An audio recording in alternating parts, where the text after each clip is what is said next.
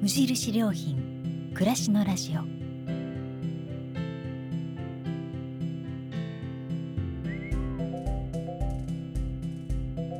無印良品が今気になっていること伝えたいことを声でお届けする暮らしのラジオ。読む言葉と聞く言葉ではまた印象が違うもの。られる言葉からいろいろなことを想像する。そんなひとときをお届けします。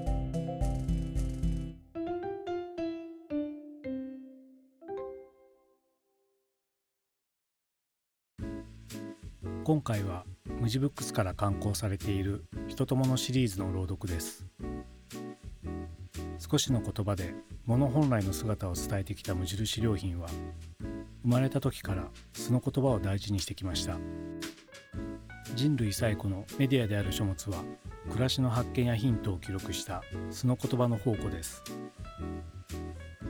古今東西から長く読み継がれてきた本を集めて無地ブックスではずっといい言葉とともに本のある暮らしを提案してきました。2017年からは人と物をコンセプトにずっといい言葉を文庫本として刊行。随筆家詩人科学者映画監督などジャンルを問わず暮らしを見つめた文筆家を取り上げ複数の短編を集めて一人一冊の仕立てに編集しています。その中から一冊を選んでいくつかの作品をお届けします。朗読は岡安恵子さん。作品は人とものナンバー17宮沢賢治から宮沢賢治の言葉です。今回から4回に分けてお届けします。今日では不適切と思われる表現がありますが執筆時の時代背景や作品の性質を考慮して原文のままとしています。どうぞお楽しみください。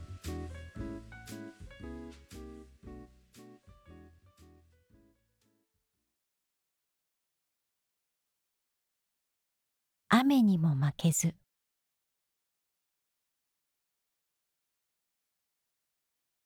雨にも負けず。風にも負けず。雪にも夏の暑さにも負けぬ。丈夫な体を持ち欲はなく決して怒らず。いつも静かに笑っている。一日に玄米四合と味噌と少しの野菜を食べ。あらゆることを自分を感情に入れずに。よく見聞きし分かり。そして忘れず。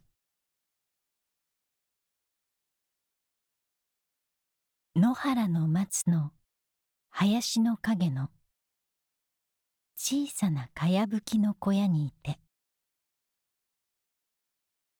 東に病気の子供あれば行って看病してやり。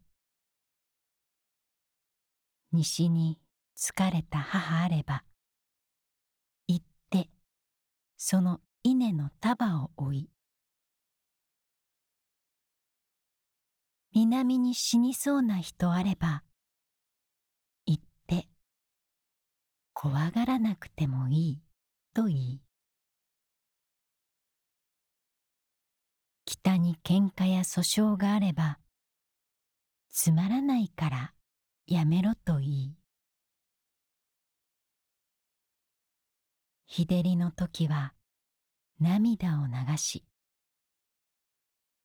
寒さの夏はおろおろ歩きみんなにベクノボーと呼ばれ褒められもせず国もされずそういうものに私はなりたい。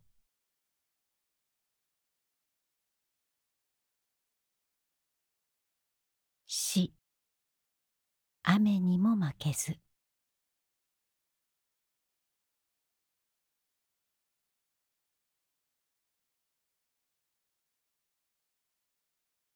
望遠鏡。その後ろには三本の足のついた小さな望遠鏡が黄色に光って立っていましたし一番後ろの壁には空中の星座を不思議な獣や蛇や魚や瓶の形に描いた大きな図がかかっていました。本当にこんなようなサソリだの？勇士だの。空にぎっしりいるだろうか。ああ僕はその中をどこまでも歩いてみたいと思ってたりしてしばらくぼんやり立っていました。童話。金河鉄道の夜。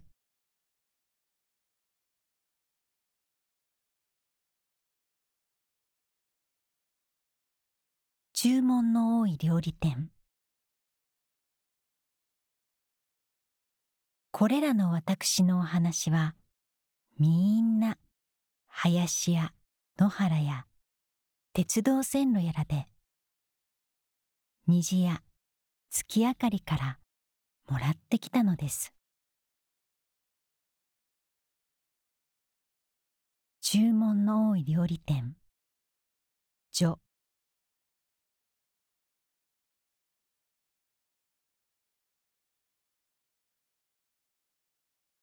銀河ステーション。この地図はどこで買ったの？黒曜石でできてるね。ジョバンニが言いました。銀河ステーションでもらったんだ。君もらわなかったの？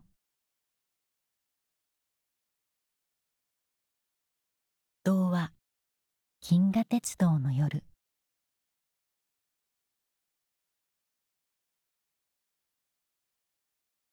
肥料設計。それでは計算いたしましょう。場所は湯口の上猫ですな。そこのところの総単別はどれだけですか？五単八セと。それは大帳面ですか？それとも百仮勘定ですか？いつでも片田ですか？日泥ですか？すると川から何段上になりますか？つまりあそこの栗の木のある観音堂と同じ並びになりますか？ああそうですか。あの下ですか。生もみでどれだけ巻きますか？リン酸を使ったことがありますか？苗はだいたい取ってからその日のうちに植えますか？これで縄代も済み。まずご一服してください。そのうち勘定しますから。さてと今年はどういう稲を植えますか？この種子は何年前の原種ですか？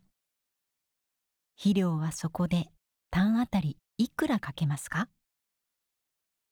安全に8分目の収穫を望みますか？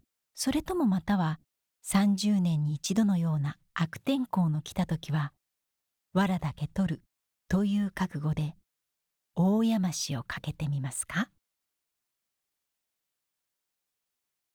し。それでは計算いたしましょ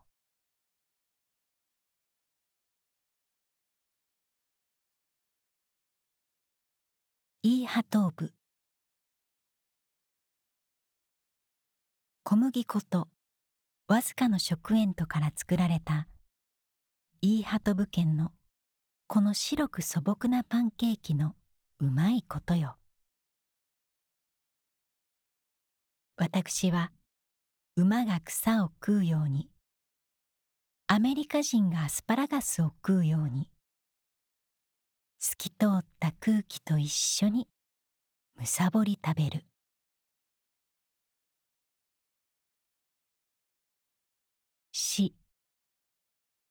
新章スケッチ。調賛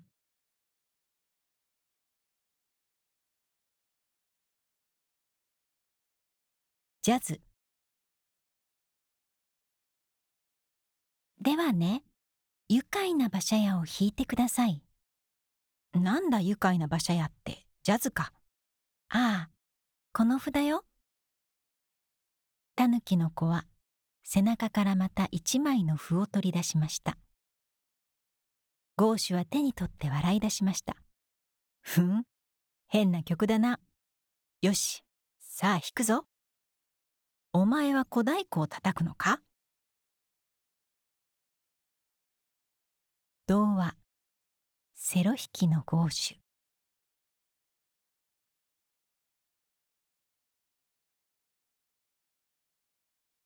農民劇団。私もいつまでもチューブラリンの教師など生ぬるいことをしているわけにいきませんから多分は来春はやめてもう本当の百姓になります。そして小さな農民劇団を利害なしに作ったりしたいと思うのです。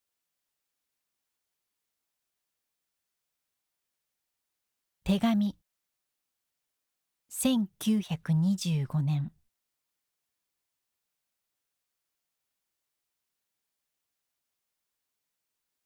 ペンネンネンネンネンネネム。ペンネンネンネンネンネネムも大機嫌でそれから町を巡視し始めました。化け物世界の半ムンムンムンムンムムネ氏の盛んなことは京都で少しも変わりません億百万の化け物どもは通り過ぎ通りかかり生き合い生き過ぎ発生し消滅し連合し融合し再現し進行しそれはそれは実にどうも見事なもんですネネムも今更ながらつくづくと感服いたしました。童話ペンネンネンネンネンネネムの伝記。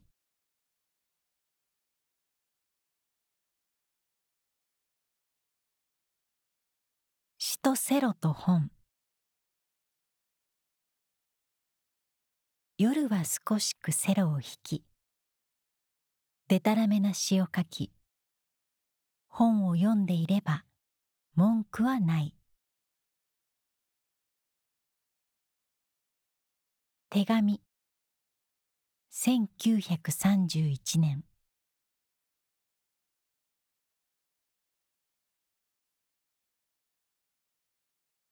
私のシャツ。我が岩手県へ帰ってきた。ここではいつも伝統が皆黄色なダリアの花に咲き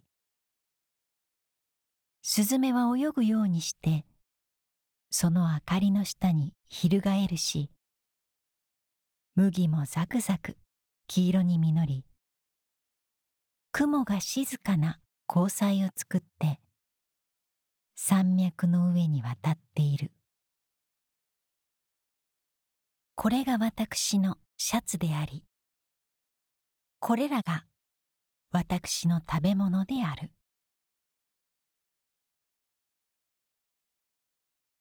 しよどった光の淀の底。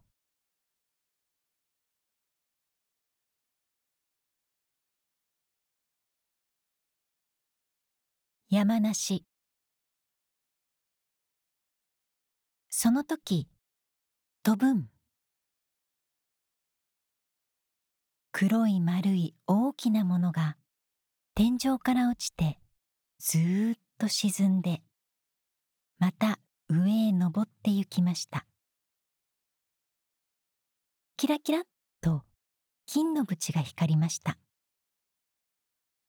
カワセミだ。子供らのカニは首をすくめて言いました。お父さんのカニは遠眼鏡のような両方の目をあらん限り伸ばしてよくよく見てから言いました。そうじゃない。あれは山梨だ。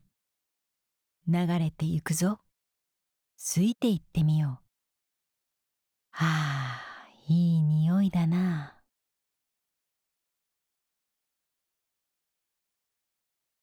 童話。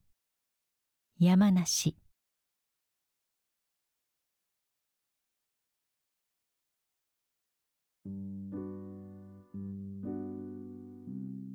いかがでしたでしょうか？お届けしたのは人と物ナンバー17宮沢賢治から宮沢賢治の言葉でした。今回お届けしたのは全4回のうちの第1回です。